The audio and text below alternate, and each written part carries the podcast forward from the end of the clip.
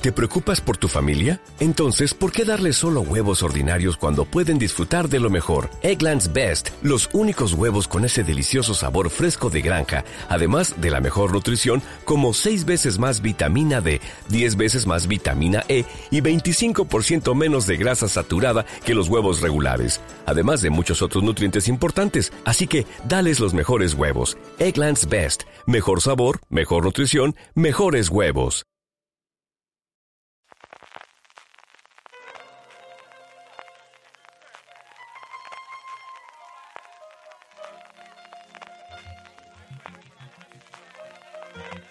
Estás escuchando Fuera de Series con CJ Navas.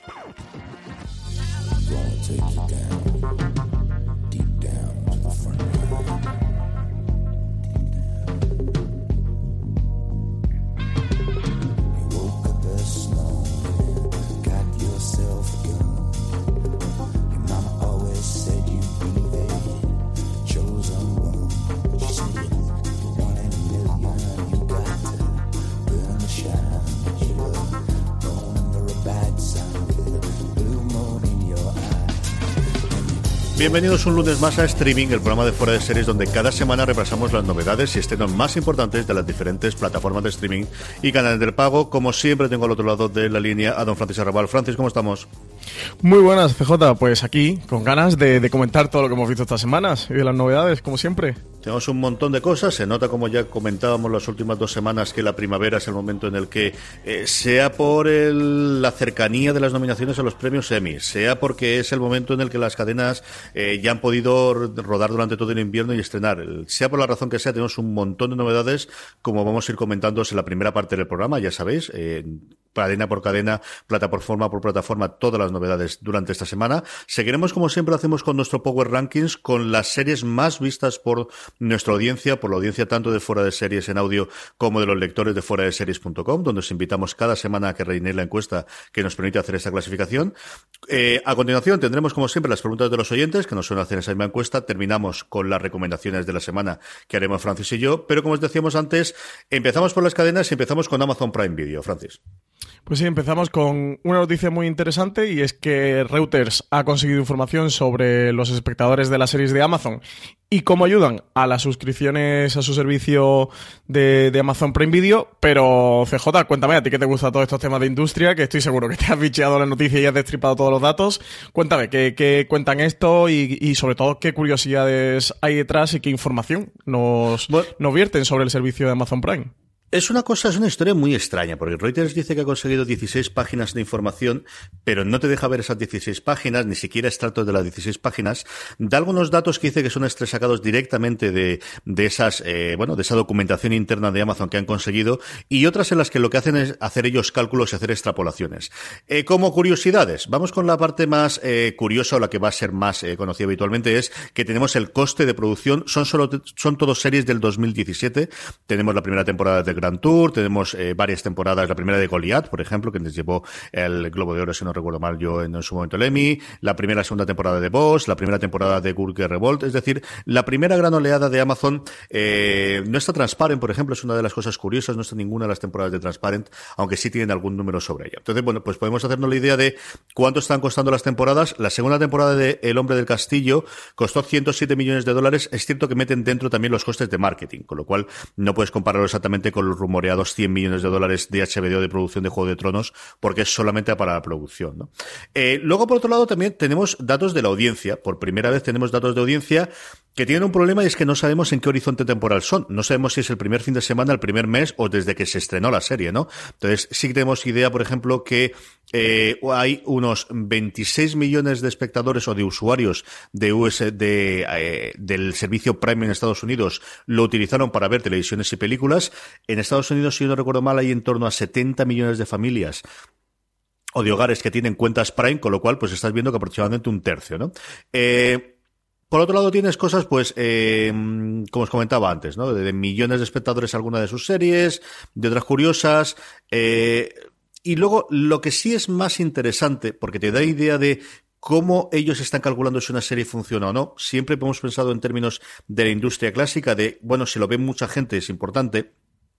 Los documentos revelan que Amazon, además de eso, que evidentemente lo van a medir, mide una cosa que ellos llaman el primer espectador. Y de alguna forma lo que tratan de hacer es, vamos a ver, yo quiero medir cuál es la primera serie que alguien después de darse de alta en servicio Prime va a ver. Esa parte es significativa de eh, que alguien se ha suscrito al servicio porque quiere ver esa serie.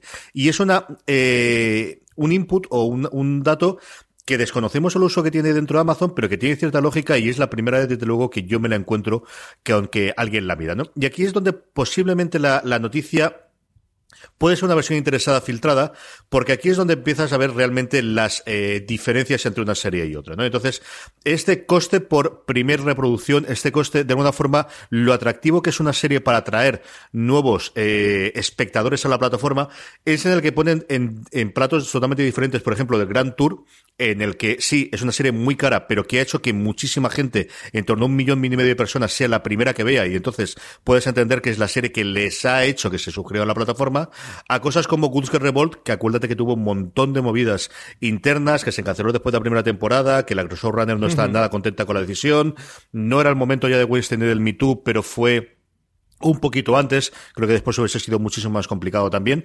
Y aquí, claro, eh, los costes por primera reproducción, por así decirlo, es decir, eh, cuánta gente se ha, visto esta primera serie como primera en comparación con los costes que ha costado la serie, se disparaba la cosa a 1.560 dólares. Lo cual, y la inclusión de esta serie con el resto de las que hay, que son dos series que han continuado posteriormente, me hace pensar que igual cierta, cierta eh, si no filtración interesada, sí puede decir, bueno, ya se ha filtrado esto, al menos que lo utilicemos para, para eh, salvaguardarnos las espaldas o para tenerla. ¿no? Es una parte que nunca nos vamos a enterar, yo creo, fuera de, de la industria. No sé si Reuters dará más información de los 16 páginas, pero sí es curioso como esta semana pasada por un lado, Netflix eh, invitó a los, a los eh, como comentábamos la semana pasada, invitó a los periodistas a que conociesen alguna métrica real de Netflix, las que ellos nos quieren dar, evidentemente, como aquella de el 70% de los usuarios de Netflix a nivel mundial ven Netflix a través de su televisión, y que sea la misma semana en la que se ha filtrado estos primeros datos de Amazon que te puedo dar un poquito de idea, que también sirven un poquito de, de instrucción para los showrunners de no os obsesionéis con que vuestra serie se vea mucho. Eso puede ser importante, pero también es muy importante cuántas de vuestras series sirven para que alguien se dé de alta en el servicio Prime, que al final es lo que cobramos 99 dólares, Francis. Sí, sí, sí.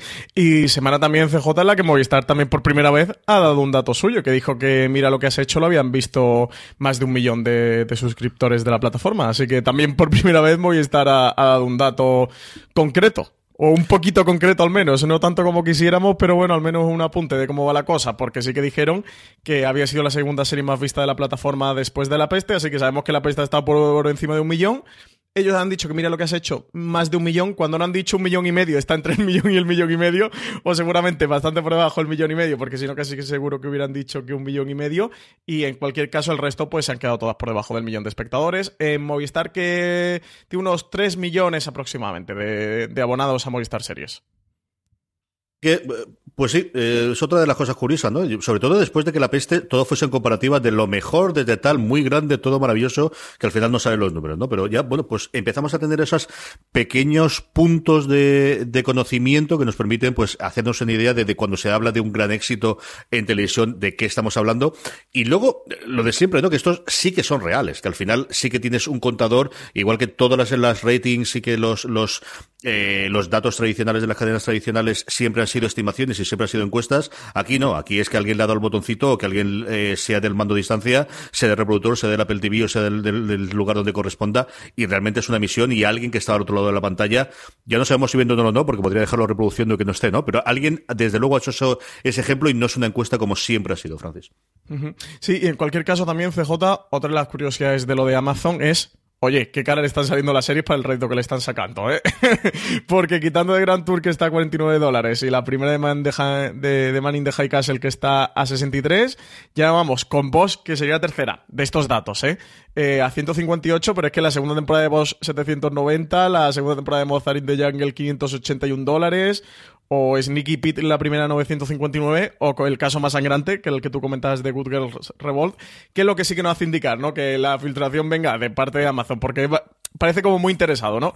Que esté esta serie aquí a 1.560 dólares, o sea, una auténtica ruina, que también nos hace ver de cómo Amazon está enfocando su servicio y de, oye, se tienen que poner también un poco las pilas ¿eh? en estas cosas. Sí, que al final, bueno, pues todo entra dentro de, de, global. Esto es un coste de adquisición. Al final, lo que espera Amazon es que la gente que se suscriba por esa serie mantenga durante muchísimo tiempo ese servicio de 99 dólares y ya no solo ese servicio de 99 dólares, sino que el contratar ese servicio haga que compre muchas más cosas, ¿no? Eh, Bezos tenía, además de la frase famosa, la frase famosa sobre el servicio de, de, streaming de Amazon de Bezos antes de la de Yo creo mi juego de tronos, la anterior era cuando ganamos un globo de oro nos vendemos más zapatillas.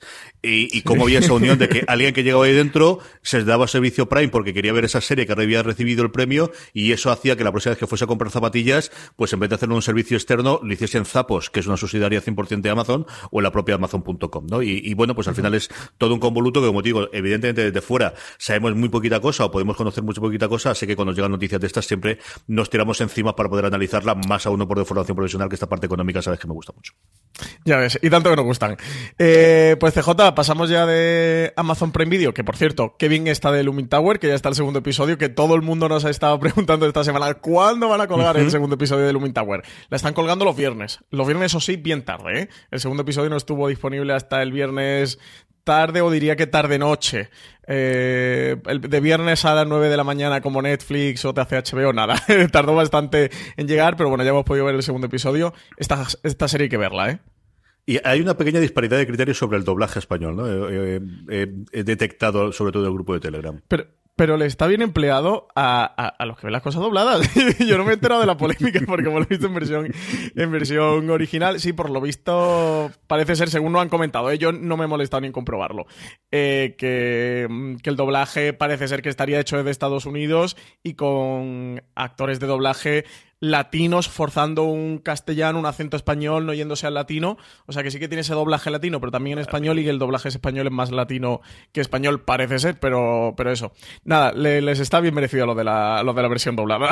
a ver si se convencen de que hay que ver las cosas en versión original. Porque de verdad, si ves a Jeff Daniel doblado, oye, esto pena capital. Vamos con Filmin, Francis, que esta semana sí tenemos un estreno bastante interesante además. Pues sí, tenemos El Estrangulador de Rillington Place, que se estrena este martes 20 de marzo. La trae Filming España, esta miniserie de la BBC. Está protagonizada por Tim Roth y Samantha Norton y se centra en la figura de John Reginald Christie, un, asesino en serie de, Notting Hill de los años 40 y 50. Tim Roth interpreta uno de los papeles, ya que hemos podido ver. Yo he podido ver el primer episodio, CJ. Eh, la verdad es que un papel muy relevante eh, con este Res Christie, que es bueno, un tipo que aparentemente es normal o que, tiene esta imagen cuando vemos en el telediario algún asesinato que es a los vecinos se decía, oye, pero muy buena gente, nos saludaba todos los días, nos daba los buenos días. Bueno, eh, ese tipo aparentemente normal que logra esconder durante muchos años los crímenes que está cometiendo y que incluso supo hacer hasta que, que condenara a un inocente, a un hombre inocente y acabara en, la horca condenado por un crimen que él había sido quien, lo había perpetrado. Eh, la miniserie es de solo tres episodios, de, una hora cada uno. Está en versión doblada al español y en versión original subtitulada también al español en filming. Y de verdad, animar a la gente que se acerque al estrangulador de Rillington Place porque está muy bien. Un caso eh, real y, y auténticamente espeluznante.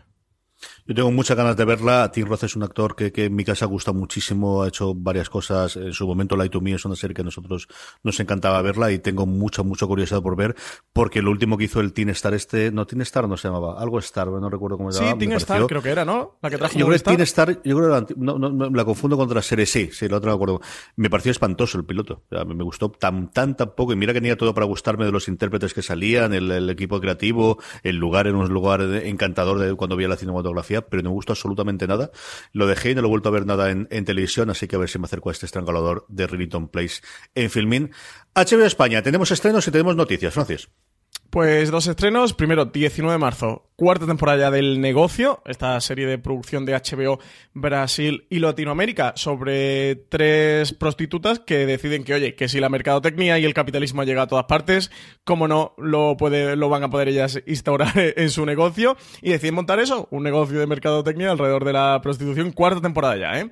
Y también estreno, primera temporada, de Krypton el 22 de marzo, esta serie de sci-fi que trae a España HBO. Serie eh, sobre el abuelo de, de, Superman y sobre los orígenes y los antepasados de Superman. Una serie que ya sabe CJ, que yo le tengo puesta todas mis esperanzas y mis ganas. This holiday, whether you're making a Baker's Simple Truth turkey for 40 or a Murray's Baked Brie for 2, Baker's has fast, fresh delivery and free pickup, so you can make holiday meals that bring you all together to create memories that last. Baker's, fresh for everyone. Free pickup on orders of $35 or more. Restrictions may apply. Choose from a great selection of digital coupons and use them up to five times in one transaction. Check our app for details. Baker's, fresh for everyone. Si estás buscando un buen podcast de análisis y debate en tu idioma, te invito a que escuches Pulso y Péndulo. Yo soy Carlos Curbelo. Y yo soy Fabiola Galindo. Todos los jueves analizamos temas de actualidad en Estados Unidos y Latinoamérica. Fabi y yo no siempre estamos de acuerdo, pero sí tenemos un objetivo común. Queremos servir como antídoto contra las noticias falsas y la polarización. Pulso y Péndulo. Busca nuestros episodios en Apple Podcast, Spotify o en tu aplicación favorita que me la puedo pegar, sé que me pueden defraudar, pero oye, yo le tengo muchas ganas porque está detrás David S. Goyer, el guionista de, mm, de Batman Superman y, del Hombre de Acero, y, y sí que ha comentado que es la serie que desde DC querían utilizar, si les funcionaba bien, para expandir ese universo que dentro de DC o dentro de la línea editorial de cómics de DC está más apegado a la ciencia ficción, como es la zona fantasma, los Omega Men y tal. Y que si la serie fuera bien y, tuviera otras temporadas, sin duda quisieran incorporar. Así que espero que les vaya bien, de verdad, porque tengo muchas ganas de ver todas esas historias de DC en la pequeña pantalla. Yo te espero que le vaya bien. Yo la confianza que tienes en Goyer jamás la he comprendido, pero en fin, yo te respeto como ser humano que diría el otro. Eh, vamos a ver, veremos al menos el piloto, eso segurísimo, y ya te contaré. Y como decíamos, tenemos un par de noticias, una de HBO a nivel internacional y otra de HBO España que nos presentó su programación de primavera. Pues por un lado, HBO ya ha desvelado las primeras imágenes de La Amiga Estupenda, esta adaptación de las novelas de Elena Ferrante, que Elena Ferrante, disculpad, que, que, podrá verse próximamente. Con motivo de la grabación en Caserta, en Italia, HBO ya ha sacado las primeras imágenes de la producción en las que podemos ver a sus protagonistas. La historia, pues, eh, narra la relación entre Lila y Elena, dos, dos niñas que, que, deciden escribir su historia de más de seis décadas de amistad. Al desaparecer la primera de ellas, está ambientada en una Nápoles eh, fascinante y, y, peligrosa. Y como os comento, la historia va a abarcar esto, más de 60 años de sus vidas, mientras Elena trata de desvelar el misterio de su amiga estupenda, Lila, que es su mejor amiga, pero de alguna forma también su peor enemiga. Así que nueva producción de, HBO, producción aquí en Europa con, con Ray Fiction y Team Vision. Así que a ver qué tal. Este, está la amiga estupenda. Yo recuerdo cuando salió la noticia que, que, tuvo cierto recorrido en Estados Unidos porque era una tetralogía de novelas con mucho éxito allí. El, Elena Ferrante es un seudónimo, parece ser que no quería meterse en los follones de alguna de las cosas que cuenta, especialmente con la mafia. Eh, saltó la noticia hace, un, hace prácticamente un año, estaba recopilando ahora y fue el 30 de marzo del 2017 cuando se confirmó eh, que se iba a desarrollar y fue conocido por un lado porque se estaba vendiendo muy bien las, las novelas en Estados Unidos y por otro lado porque era, si yo no me equivoco, y lo, así lo decía la noticia, la primera serie que HBO en Estados Unidos iba a rodar en Italia, en italiano, y, e iba a estrenar en Estados Unidos en italiano subtitulado en inglés. Su planteamiento inicial era no doblarlo. No sé a la hora del estreno cuánto cambiará aquello, pero sí era un síntoma eh, interesante, ¿no? Ya lo habíamos tenido alguna cosa con Netflix, con Dark y todo lo demás, que también lo tienes doblado, pero estrenarlo con subtítulos. Y esta, cuando se hizo la, nota original, como os digo, hace un año en, en, el 2017, a ellos afirmaban que en Estados Unidos la iban a estrenar solamente con subtítulos y en italiano. Veremos si es verdad y veremos a ver qué nos trae la serie, de la que, como os decía Francis, simplemente tenemos un par de de, fotitos, pero bueno, ya la tenemos en el disparadero para estrenar un año después. Y como comentábamos, la semana pasada HBO juntó a los periodistas en Madrid para presentarles la cantidad de novedades que tienen, tanto de HBO americano como todo el resto de estas grandes ideas que han tenido de compras en, en otras cadenas que, que, que bien lo están haciendo, de verdad. Pues sí, ya lo comentamos en el streaming de la semana pasada, que había anunciado una rueda de prensa de HBO España para, para comentar todas las novedades que iban a tener en torno a abril, comentar CJ, novedades más importantes y de esta de, las que los oyentes se tienen que marcar en rojo en el calendario, pues ya hemos comentado Krypton, que se estrena este 22 de marzo. Por otro lado, también el 26 de marzo tenemos Trust, una miniserie de FX sobre el secuestro de, John Paul Getty eh, III que, que, curiosamente o ha coincidido en el tiempo con la película, la película esta de Ridley Scott de todo el dinero del mundo, la famosa película protagonizada por Kevin Spacey que lo habían quitado después del escándalo con Anthony Rapp y lo habían sustituido por um, Christopher Plummer, pues precisamente Danny Boyle, el, director británico, eh, ha sido el encargado de dirigir esta miniserie de FX, que como os comento, llega ya el 26 de marzo, llega esta semana, y que le tenemos muchas ganas. También 26 de marzo se estrena Barry, eh, una serie en la que Bill Hader interpreta a un asesino a sueldo que va a descubrir que le gusta más ser actor que asesino a sueldo, sin duda, una cosa muy, muy curiosa y que tenemos ganas de ver y que, que estaremos pendientes de ella. 26 de marzo también quinta temporada de Silicon Valley. En abril tenemos eh, Killing Eve, eh, que se estrena el 9 de abril, la serie creada por Phoebe Waller-Bridge, que es la creadora de la, de la, serie Fleabag, en la que Judy Comer interpreta a una asesina internacional a la que persigue la agente del MI6, a la que da vida Sandra Oh. Por supuesto, 23 de abril, segunda temporada de Westworld, y el 26 de abril, segunda temporada de Handmaid's Tale, que le tenemos muchísimas ganas. En mayo, el 29, la segunda temporada de Six, esta, esta serie bélica de History Channel.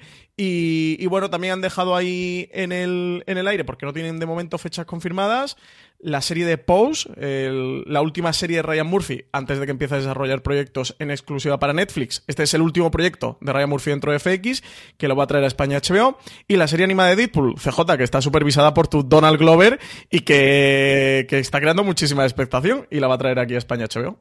Sí, sí, no, tengo muchas ganas de verla. Por otro lado, evidentemente, y teniendo ahí a Miguel Salvat, se le preguntó por cómo estaba el tema de la producción propia. No quiso desvelar prácticamente nada, aunque al final tuvo que al menos que lo digan en algo y decir que en Patria, el proceso en el que se encuentra a día de hoy la primera producción de, de HBO Occidental y desde luego de HBO España, que es la adaptación de la novela de Aramburu, está en proceso de escritura de guiones. Eso es todo lo que sacaron.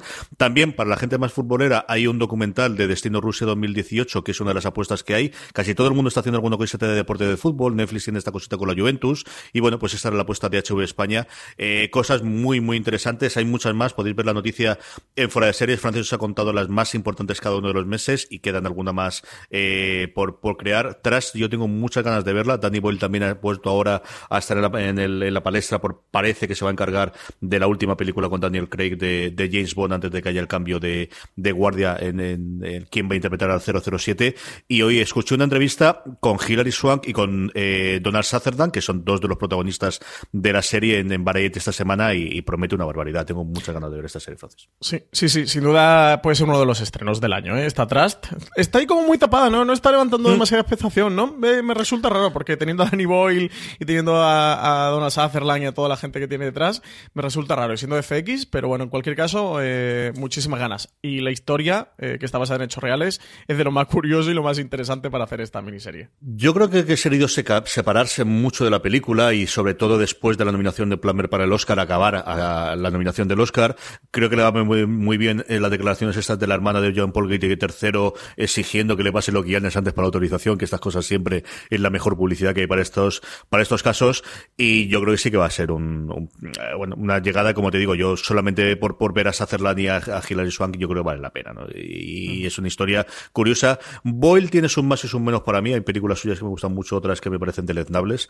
A ver qué tal aquí. El tío estaba en la entrevista muy comedido, ¿eh? muy en papel de las estrellas son ellos, yo aquí estoy para, para servirles y para captar nuevos talentos. Hablaba de, lo bien que se lo habían pasado rodando en Italia y en, y en Inglaterra, así que eh, no se han ahorrado costes. Eh, vamos a ver qué ocurre con ella, pero tengo mucha curiosidad por verla. Eh, Movistar, Francis, tenemos noticias. La primera, una de estas noticias que nos pilló totalmente por sorpresa a todos, que es un acuerdo entre Movistar Plus y A3 Media Studios. No A3 Media como tal, sino los estudios que ha montado A3 Media para un proyecto que si hablábamos de lo interesante que está atrás, este el embarcadero, yo sé que a ti además, después de ver La Casa de Papel, te tiene muy, muy cautivado.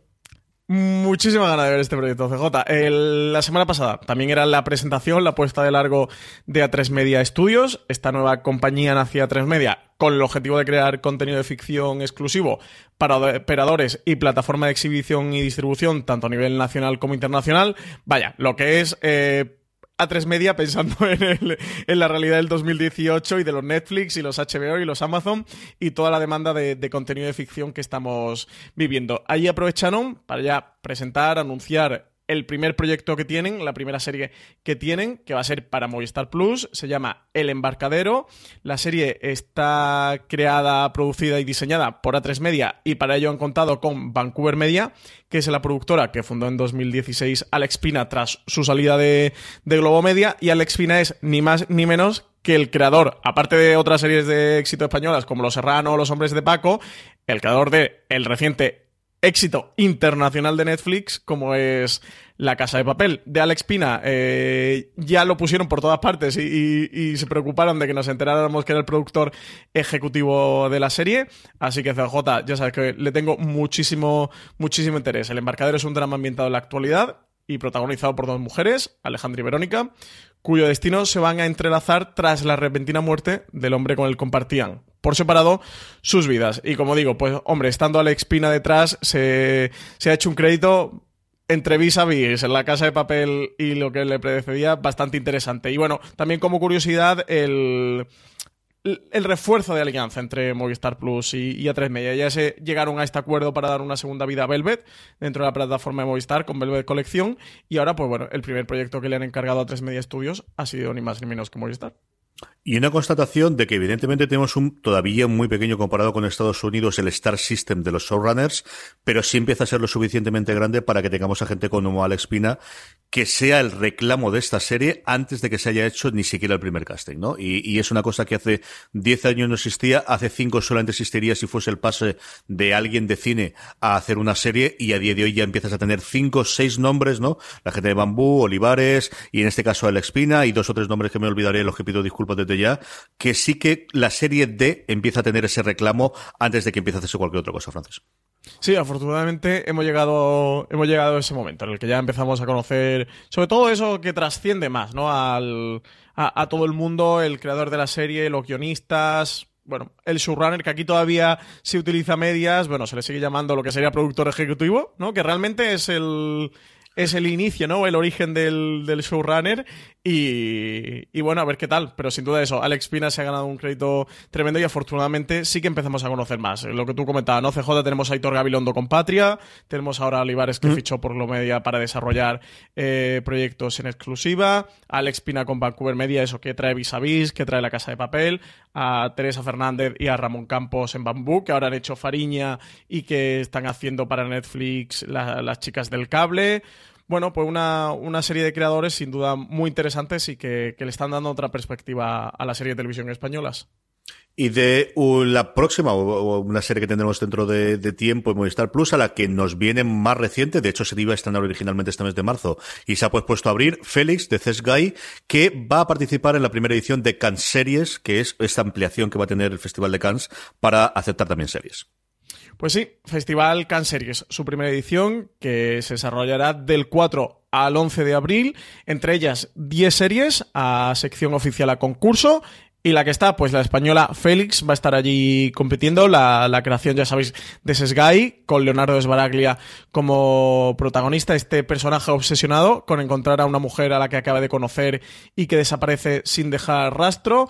Y nada, pues le seguiremos la pista a CJ este Félix. Sin duda que era ya una puesta muy fuerte eh, teniendo a Sesgay detrás y que haya entrado al, al Series pues es otro impulso más y que hace pensar ¿no? que a lo mejor por eso de, de la fecha inicial que estaba prevista para marzo se retrasara a abril para que pudiera allí competir en sección oficial y hayan dejado este mes de marzo desierto. Todo suma, desde luego que todo suma. Eh, Francia está apostando muy seriamente por, eh, valga la redundancia, y el chiste fácil, por, por las competiciones de series o los festivales de series. Eh, está Cannes, había un par más en París y este año se va a hacer uno en Lille, que es el que se lleva llevado la aportación porque había dos o tres compitiendo por quién iba a ser de alguna forma el oficial, entre comillas, del Ministerio de Cultura francés y al final va a ser en Lille, también en mayo o junio, quiero recordar, aparte evidentemente de los mercados que se organizan en Cannes, como nos comentó Juan Galonce el año pasado, ¿no? Con el MICOM y con todas las cosas más profesionales, pero sí que se está empezando a organizar mucho, mucho festival de series en, de forma equivalente a los tradicionales de cine. Y por último, tenemos estreno esta semana, tenemos el estreno de Rise. Pues sí, estreno de Rise, esta apuesta de, NBC que ha traído a España Movistar. La serie está protagonizada por Josh Randor, el que muchos conoceréis por ser el gran Ted Mosby, de cómo conocía vuestra madre. La serie la han apodado como una mezcla entre Glee y Friday Night Lights. Tenemos este Josh Randor, es un profesor de instituto que se va a hacer cargo de la mm, escuela de, teatro que tienen dentro del, del, instituto y va a intentar poner en pie una obra musical, un, musical con, con, los alumnos que tiene allí en el instituto. Y CJ, ¿qué te ha parecido a ti este Rise que has podido ya ver el primer episodio? A ver, vamos a ver. Eh, yo creo que tiene un gran problema y es que la comparas con Friday Night Lights. Y yo creo que Friday Night Lights tenía un piloto redondo y este no lo es. Creo que tiene puntos eh, a favor. Por ejemplo, que van a ser solamente 10 episodios de la primera temporada, que tiene un arco cerrado porque lo que yo ya he leído en las críticas americanas de la primera. Creo que los chavales están muy bien. Creo que el personaje principal, que es el de Radno que decías tú, o, o la escritura. This holiday, whether you're making a Baker's Simple Truth turkey for 40 or a Murray's Baked Brie for two, Baker's has fast, fresh delivery and free pickup, so you can make holiday meals that bring you all together to create memories that last. Baker's, fresh for everyone. Free pickup on orders of $35 or more. Restrictions may apply. Choose from a great selection of digital coupons and use them up to five times in one transaction. Check our app for details. Baker's, fresh for everyone. Si estás buscando un buen podcast de análisis y debate en tu idioma, te invito a que escuches Pulso y Péndulo. Yo soy Carlos Curbelo. Y yo soy Fabiola Galindo. Todos los jueves analizamos temas de actualidad en Estados Unidos y Latinoamérica. Fabi y yo no siempre estamos de acuerdo, pero sí tenemos un objetivo común. Queremos servir como antídoto contra las noticias falsas y la polarización. Pulso y péndulo. Busca nuestros episodios en Apple Podcast, Spotify o en tu aplicación favorita no es un tío atractivo, no, no comprendes muchas de las seguidores, de las formas que tienen de seguidor. Eh, hay una subalterna suya que es Rosy Pérez, que yo creo que está muy bien en el primer episodio, a la que él prácticamente le está robando el trabajo en el minuto 5 y luego ella es una devota seguidora de él en el minuto 35, que no acabas de explicarte exactamente qué, eh, por qué en este cambio. Sí, pasan las semanas que quieras en medio, pero este, este, sobre todo lo que contan en, el hecho de carismático profesor, él no te da nunca la sensación de ser un carismático profesor no es alguien que venga de fuera, es alguien que lleva 14 años eh, dando clase en este instituto y de repente tiene esta revelación divina, ¿no? Entonces, esa parte a mí sí que me costó, sí que me que, no acabé de encajar con, con este personaje que me lo están vendiendo como vamos a apoyarle y vamos a, apostarle en muchas ocasiones me sentía mucho más de la parte del personaje de Rosy Pérez o incluso del, del profesor de, de, fútbol americano, ¿no? Que al final él mismo hay un momento que hace la risa de no quiero ser el típico profesor malo o el profesor, el, el típico entrenador malo de fútbol americano y estoy mucho más a favor de los argumentos que dice él que lo que dice George Randor.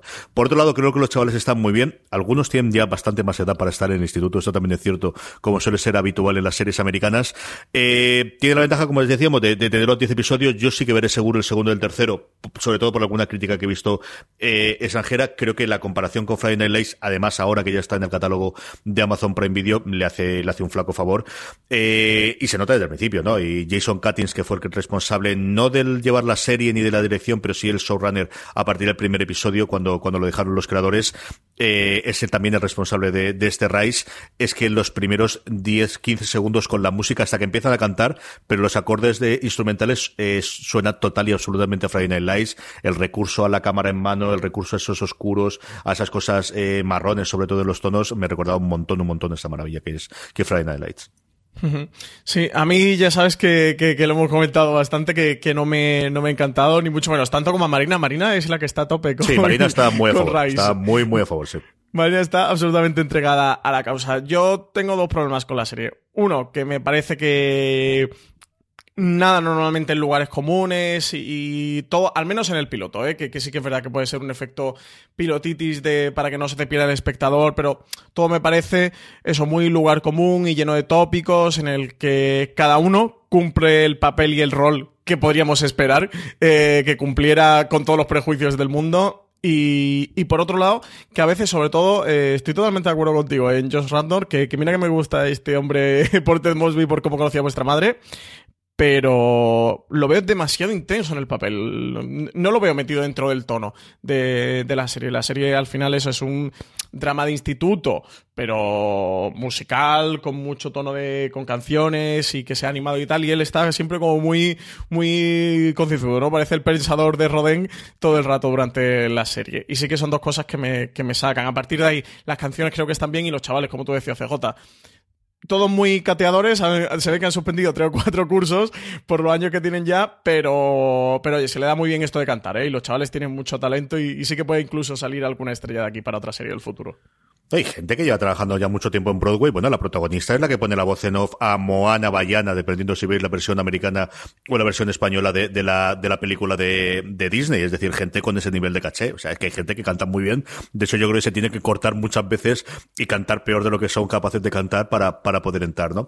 Eh, tampoco os esperéis un musical como Glee, que es la otra gran comparación. No, aquí no hay de repente la escena para ni de repente se ponen a cantar. Todas las escenas musicales siempre tienen que ver con eh, lo que están haciendo en el, en el grupo de teatro.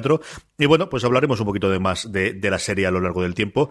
Vamos con Netflix. Francis, tenemos, bueno, pues para variar, ¿no? Una barbaridad indecente de estrenos a lo largo de toda la semana. Una barbaridad. Y ya como es tradición CJ, la digo toda de corrido porque si no aquí no acabamos.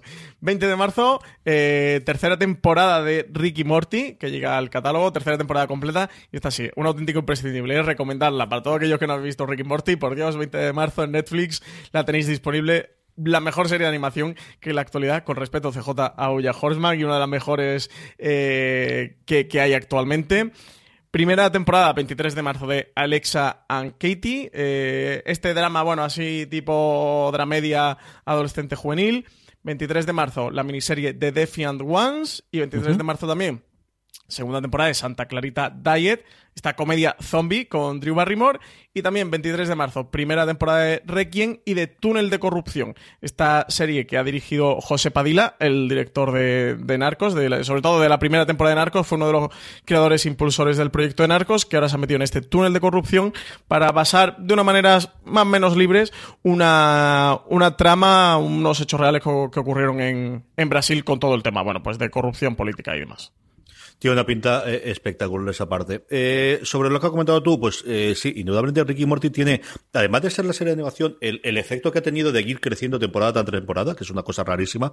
Y luego yo tengo muchas ganas de ver el documental de seis partes, como decías tú, que eran Los Desafiantes o Defiant Ones. Eh, The Defiant Ones es una serie que en su origen en Estados Unidos hizo HBO. A mí me extrañó que no la trajese y que luego ha comprado los derechos internacionales Netflix. Y es una serie sobre la vida y la relación entre Jimmy Iovine y el Dr. Dre. Es una serie que estrenaron también en cines a finales del año pasado para intentar tener la nominación y ganar el Oscar a Mejor Documental, como hizo hace dos años eh, la serie de J. Simpson, y de la que yo he oído hablar muy, muy bien. Gente del mundo de la música, la gente que construyó posteriormente Beats, que se la vendió a Apple, tenían muchas ganas de verla y, me agrada, ¿no? Y me viene muy bien que, que la estrene Netflix junto con ese túnel de revolución que tengo mucha curiosidad por ver. Luego tenemos noticias y tenemos un par de comentarios también, Francis.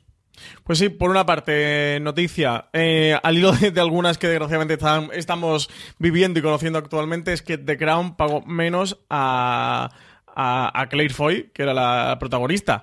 Eh, y persona que interpretaba a la reina Isabel de Inglaterra, que a Matt Smith, que era quien interpretaba al, al marido de la reina, al, al rey consorte y, bueno, ha sido porque o se ha sabido a través de, de los productores de The Crown, de Susan Mekey y Andy Harris, que reconocieron hace unos días en un evento que tenían en Jerusalén, que Matt Smith cobró más que Claire Foy por las dos temporadas en la que estuvo interpretando al príncipe Felipe de Edimburgo y la razón era porque decían que, que, que Doctor Who había hecho más conocido y que tenía el caché más alto y que tal. Que, bueno, que reconocían que, que esa circunstancia la iban a rectificar en el futuro, que, que en adelante nadie iba a cobrar más, de la, más que la reina. Imagino que por, bueno, por Olivia Colman, que sabemos ya que, que va a ser eh, la reina Isabel con este salto, Isabel II, con este salto temporal que van a pegar, y con Hugh Laurie, que parece que va a ser el, el príncipe, ¿no? Eh, Felipe de Edimburgo no, no está confirmado, pero todos los rumores apuntan, apuntan ahí. a ellos, bueno, sí. Sí, todos los rumores están ahí y bueno, parece que no, que no va a cobrar nada más, nadie más, bueno, pues que, que, la que sea la propia protagonista de la serie. Eso viene dentro de, de esta brecha salarial que, que, se está comentando en los últimos tiempos en Hollywood y eso, que salió con todo el tema de Harvey Weinstein, con el Me Too y que también se está tocando el, el tema salarial. Eh, como curiosidad también, por saber un poquito de datos, porque estas cosas muchas veces nos sirven para destripar qué pasa por dentro, que normalmente no, no lo suelen contar. Eh, los sueldos de los actores no, no son públicos, pero se comenta eh, que Claire Foy habría recibido unos 40.000 dólares por episodio de las dos temporadas en las que participó uh -huh. en la serie. Así que ahí tenemos un apunte de, de sueldo, de salario por, por esta serie de Crown. Y por último, comentarnos un par de series que tú sé que has podido ver, especialmente tú, queridísima Love, que se nos despide con su tercera temporada. Pues sí, muy triste, CJ, muy triste que esta dramedia de Yutapato, esto para hipster gafapastas como yo, que, que nos encanta Love, se nos despide. He podido ver los primeros episodios. Y nada, para todos los que visteis Love, habéis visto las dos primeras temporadas. Sin duda recomendaros que, recomendaros que os pongáis con esta tercera. La serie, para lo que nos gusta, sigue, sigue también, como siempre. El primer episodio es fantástico. Es que CJ es que Love es como la vida. Es que esto es, esta serie es maravillosa, ¿eh? de verdad. Eh, no habrá tiempo suficiente para, para que esté agradecida Yuta Pato por Love. Pero bueno, ya se nos despide. Se ve que, que, no mucha gente debe coincidir conmigo y debe verla en Netflix, al menos tantas veces como yo. La primera temporada creo que me la vi dos o tres veces en, el lapso de, en el tiempo de un mes. Y luego comentar un poquito de Collateral. Eh, esta miniserie de la BBC que ha traído Netflix a España, con Kerry Mulligan de protagonista, con, con David Hart de, de, guionista y creador de la serie, el famoso guionista David Hart. Eh, CJ, ¿te ha llegado a ver algo de Collateral? ¿Has visto el primero, los creo, no? Pri los primeros 15 minutos hasta que ocurre lo que tiene que ocurrir que desata toda la trama. Eso es lo que vi. Uh -huh. Y a vale, o sea, que has visto ya el, el vuelo y me hicieron quitarlo. Al principio. Pero, o sea, que has visto el detonante, ¿no? A partir de lo que El empieza a ocurrir. Sí, señor. Bueno, pues yo creo que la, la serie está bien, ¿eh? es una producción del, de la BBC, de la calidad a la que nos tiene acostumbrada la BBC, que no es poco ni, ni mucho menos, tiene una producción acojonante. Kerry Mulligan está muy bien, eh, el reparto en general está bastante bien. Y la serie es interesante. Yo le tengo un problema a Collateral, habiendo visto la, la miniserie completa. Son tres eh, perdón, cuatro episodios de una hora. Que creo que aborda demasiados temas, muchos más temas de los que es capaz de, de contar y de desarrollar en tan solo cuatro episodios. Al final, el primer episodio es muy de presentación y de abrirte el caso, este crimen eh, que sucede y donde entra Kerry Mulligan, eh, la policía que interpreta a esta detective a investigar qué ha ocurrido y por qué han matado. Bueno, es que matan a un pizzero, asesinan a un pizzero en- tras hacer un reparto en la puerta de, de un edificio y eh, entra a investigar qué ha ocurrido aquí. En el segundo y el tercero, como os comento, abren muchísimas tramas, sobre todo abren muchísimos personajes secundarios, personajes secundarios que están muy bien, que tienen una trama muy interesante, pero que realmente a la trama principal no aportan nada. Son, son personajes absolutamente adyacentes que si quitas de la serie eh, se quedaría tal cual está. Que estoy de acuerdo en que, que me diría David Hart, oye, pero es que esta aporta cosas muy interesantes, que al espectador le está contando cosas muy interesantes. Y estoy absolutamente de acuerdo. El problema es que es muy poco tiempo para meter tantas tramas accesorias. Es un- una serie con la trama que tiene y los personajes eh, te da, oye, para 8 o 10 episodios como mínimo. Y lo tiene en el segundo y el tercero. Y el cuarto es un episodio de cierre puro y duro, donde rápidamente tienen que ir cerrando, cerrando trama y, y se nota como todo se precipita. Y de hecho hay cosas, bueno, que se quedan ahí un poco en el aire o contadas de una forma demasiado somera. En cualquier caso, una serie que está bien, que, que habla básicamente sobre la inmigración en, el Reino Unido y, y todo lo que se mueve alrededor a través de muchos perfiles eh, y una miniserie interesante. Yo la recomiendo, eh, que la gente la vea. Terminamos con nuestro pupurri de cadenas de cable que están disponibles en la gran mayoría de las plataformas de streaming que podéis contratar en España. Eh, un poquito de Calle 13, Fox, Fox Live, eh, Cosmo y Vuelta a Fox con Vis a Vis. Cuéntame primero las noticias, y, el, perdóname, los estrenos, Francis, y luego hablamos de las noticias. Pues 20 de marzo, primera temporada de Estela Blockbeast en calle 13. 21 de marzo, un nuevo procedimental de médicos de Resident, primera temporada que estrena Fox Live. Y CJ, el 21 de marzo también, Fox se nos despide esta undécima temporada de Expediente X, final de temporada, de un Expediente X que, casi que podemos decir que, bueno, Sí, a lo mejor un poco, poco arriba, pero bueno, sí, lo, ha petado un poquito a, a ya- a sus 11 años que tenía Expediente X y que Marina Such, que, que, que es la fiel devota de Expediente X, sí que le ha gustado mucho esta temporada. Creo que ha gustado mucho más que la temporada anterior. Eh, vamos a ver qué puede ocurrir con la siguiente.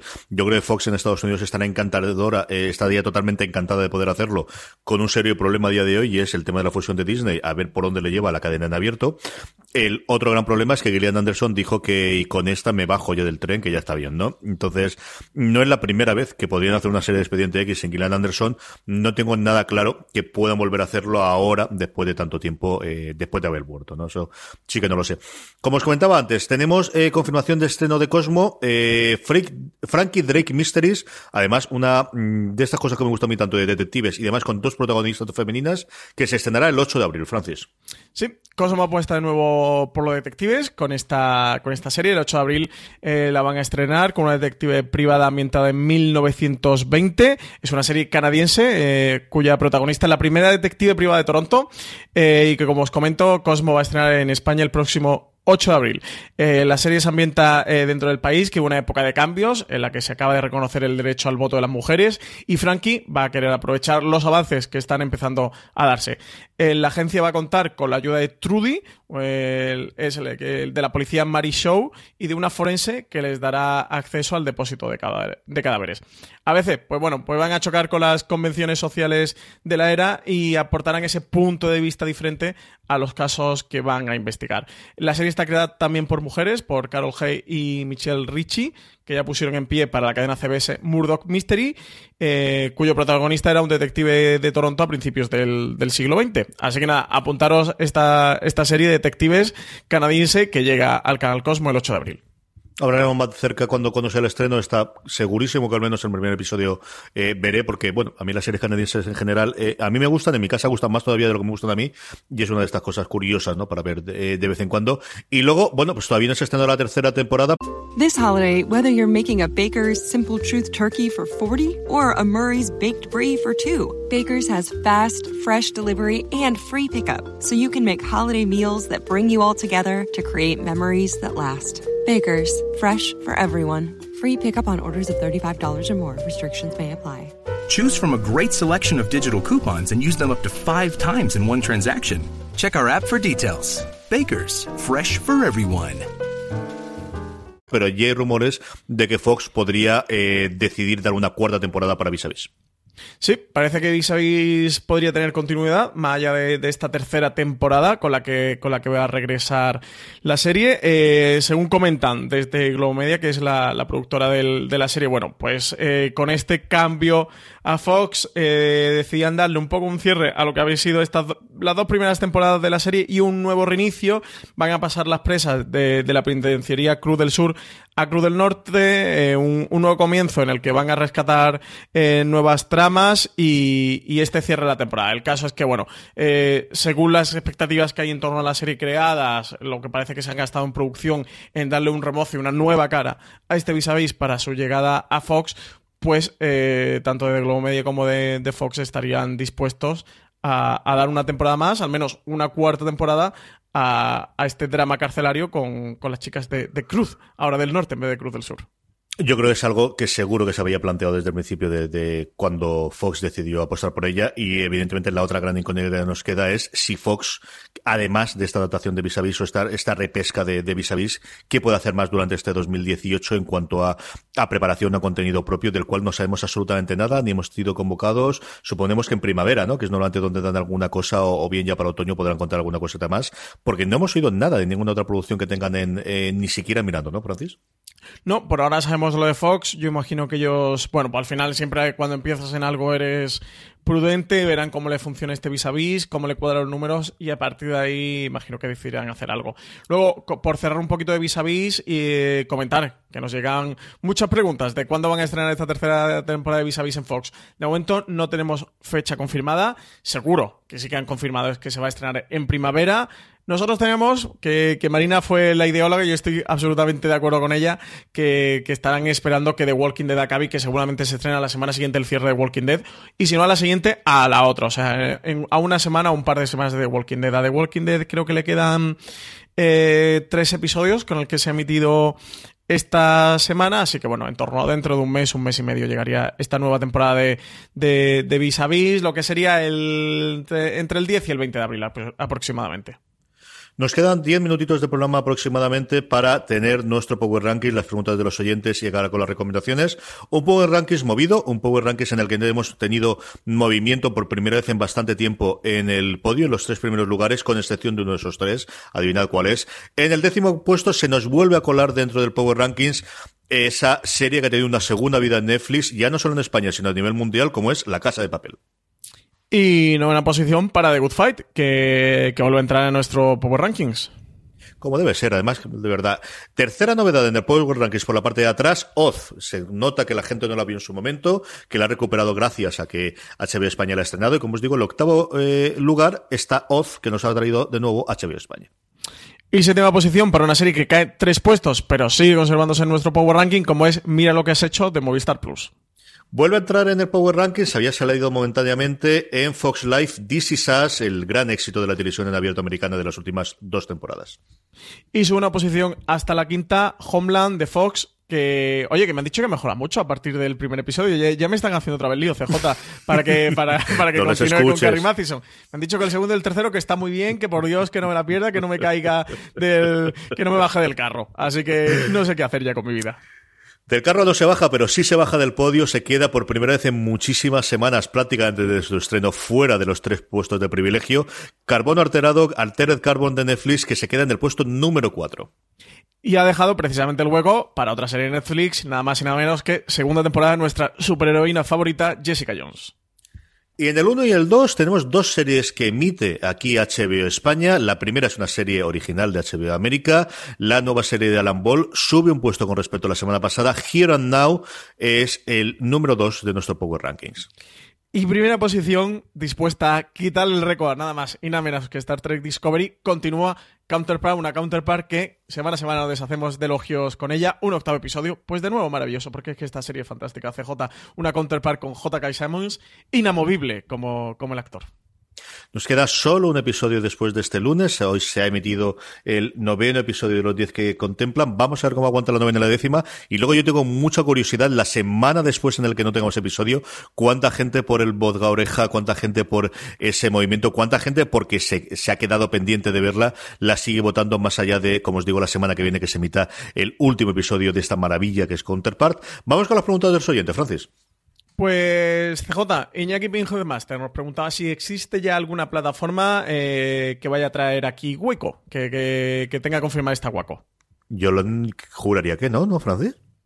Pues no, que, que sepamos, o sea, que ha llegado a prensa, no, no sabemos si está el contrato firmado o el acuerdo está hecho por alguna parte, desde luego, prensa no sabemos absolutamente nada, de nuevo un caso extraño de estas series eh, que se quedan ahí un poquito al margen. Nos pasó con Mr. Mercedes, que finalmente no ha llegado a España, CJ por cierto. Eh, nos pasó un poquito con The Sinner y con Manhattan una Bomber, que sí que llegaron a Netflix. Y de Waco no sabemos nada. Sí que, sí que es cierto que Waco eh, sigue en emisión.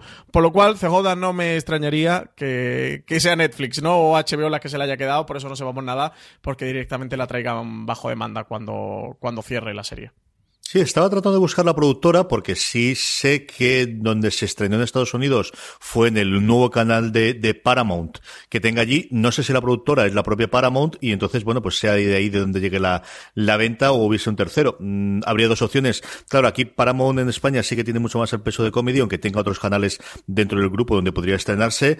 O luego, pues eso, podríamos tener una venta internacional eh, global a Netflix o una venta internacional tradicional que permitiese que, por ejemplo, un HBO España lo pudiese traer aquí. Pero desde luego no hemos oído ninguno de los dos nada de esto. ¿Sabes quién produce Guaco, CJ? Asústame.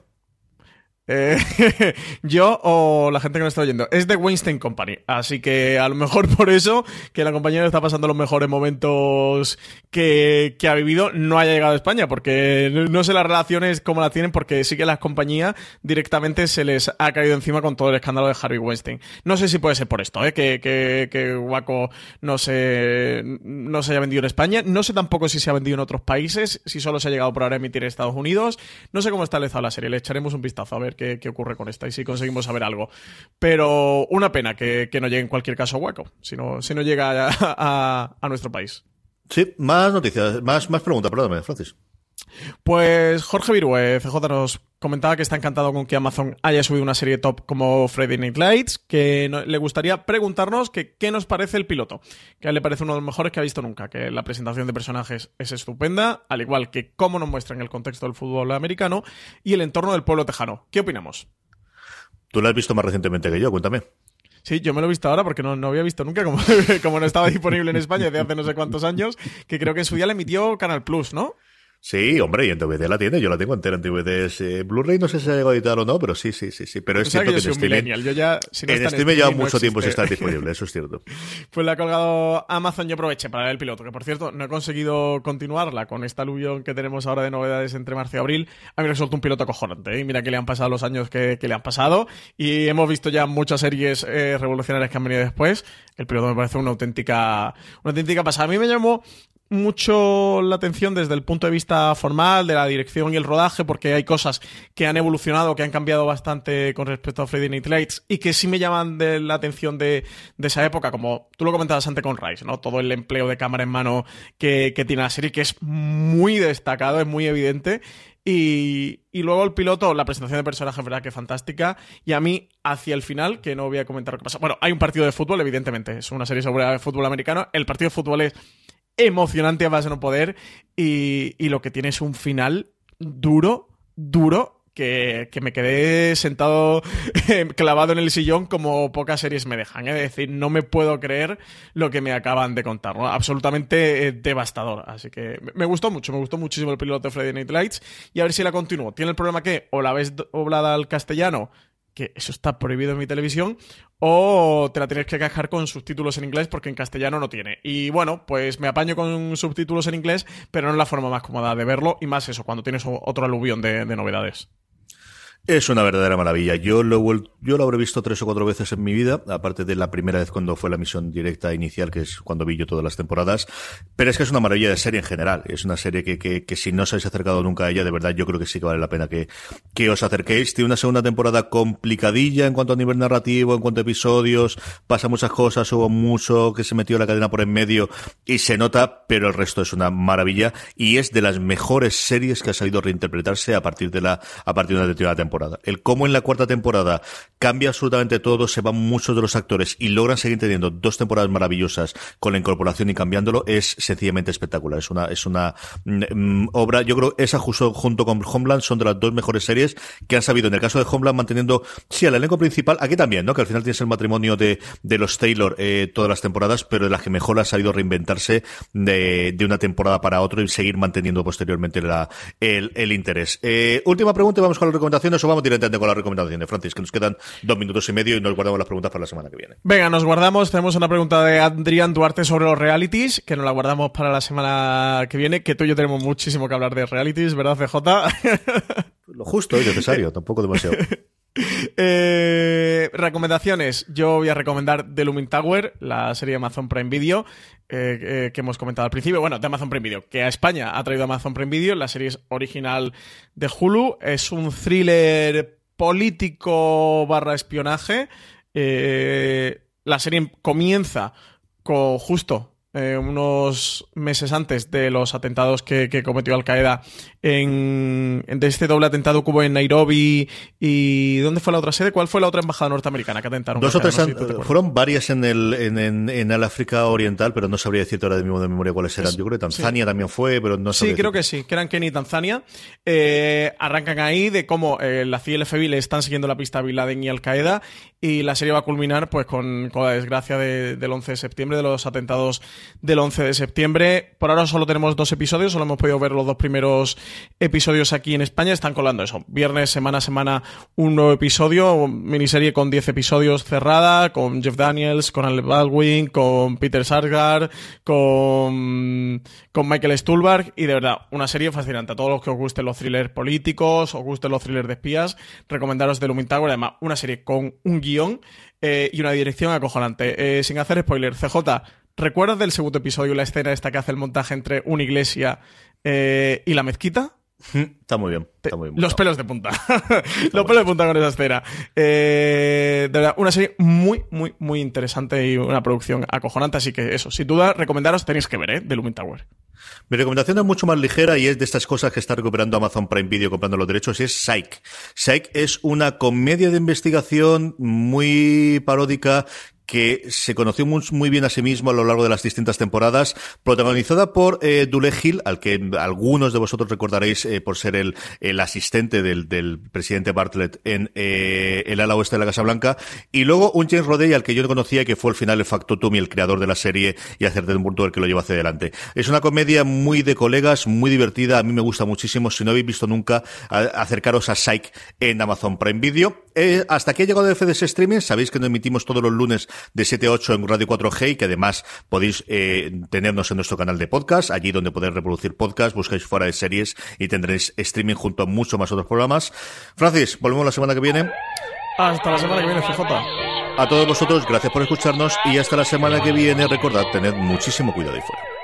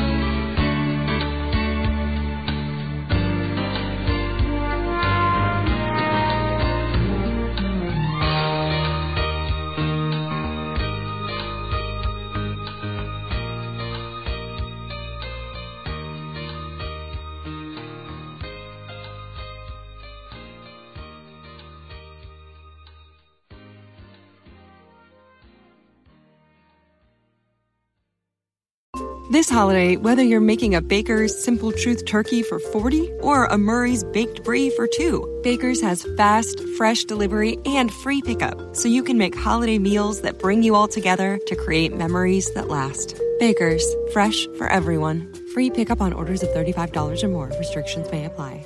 Choose from a great selection of digital coupons and use them up to five times in one transaction. Check our app for details. Baker's, fresh for everyone.